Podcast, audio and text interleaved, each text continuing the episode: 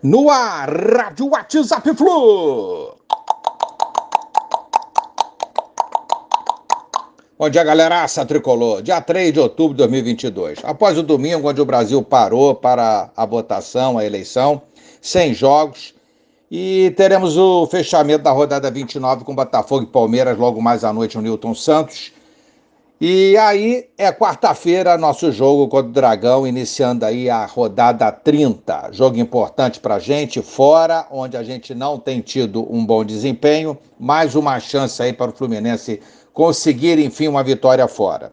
Uma rodada que foi muito ruim, essa rodada 29 para o Fluminense, que foi derrotado e, além disso, viu os seus adversários diretos na briga por vaga Libertadores vencerem.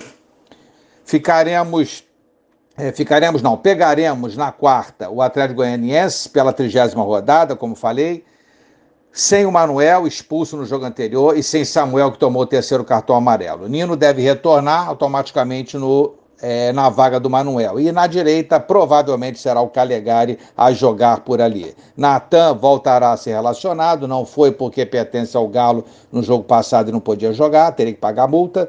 E o Arias, que sentiu dores no confronto com o Galo, não preocupa. Precisamos acabar com os descuidos defensivos que nos derrubam tanto aí nos jogos fora de casa.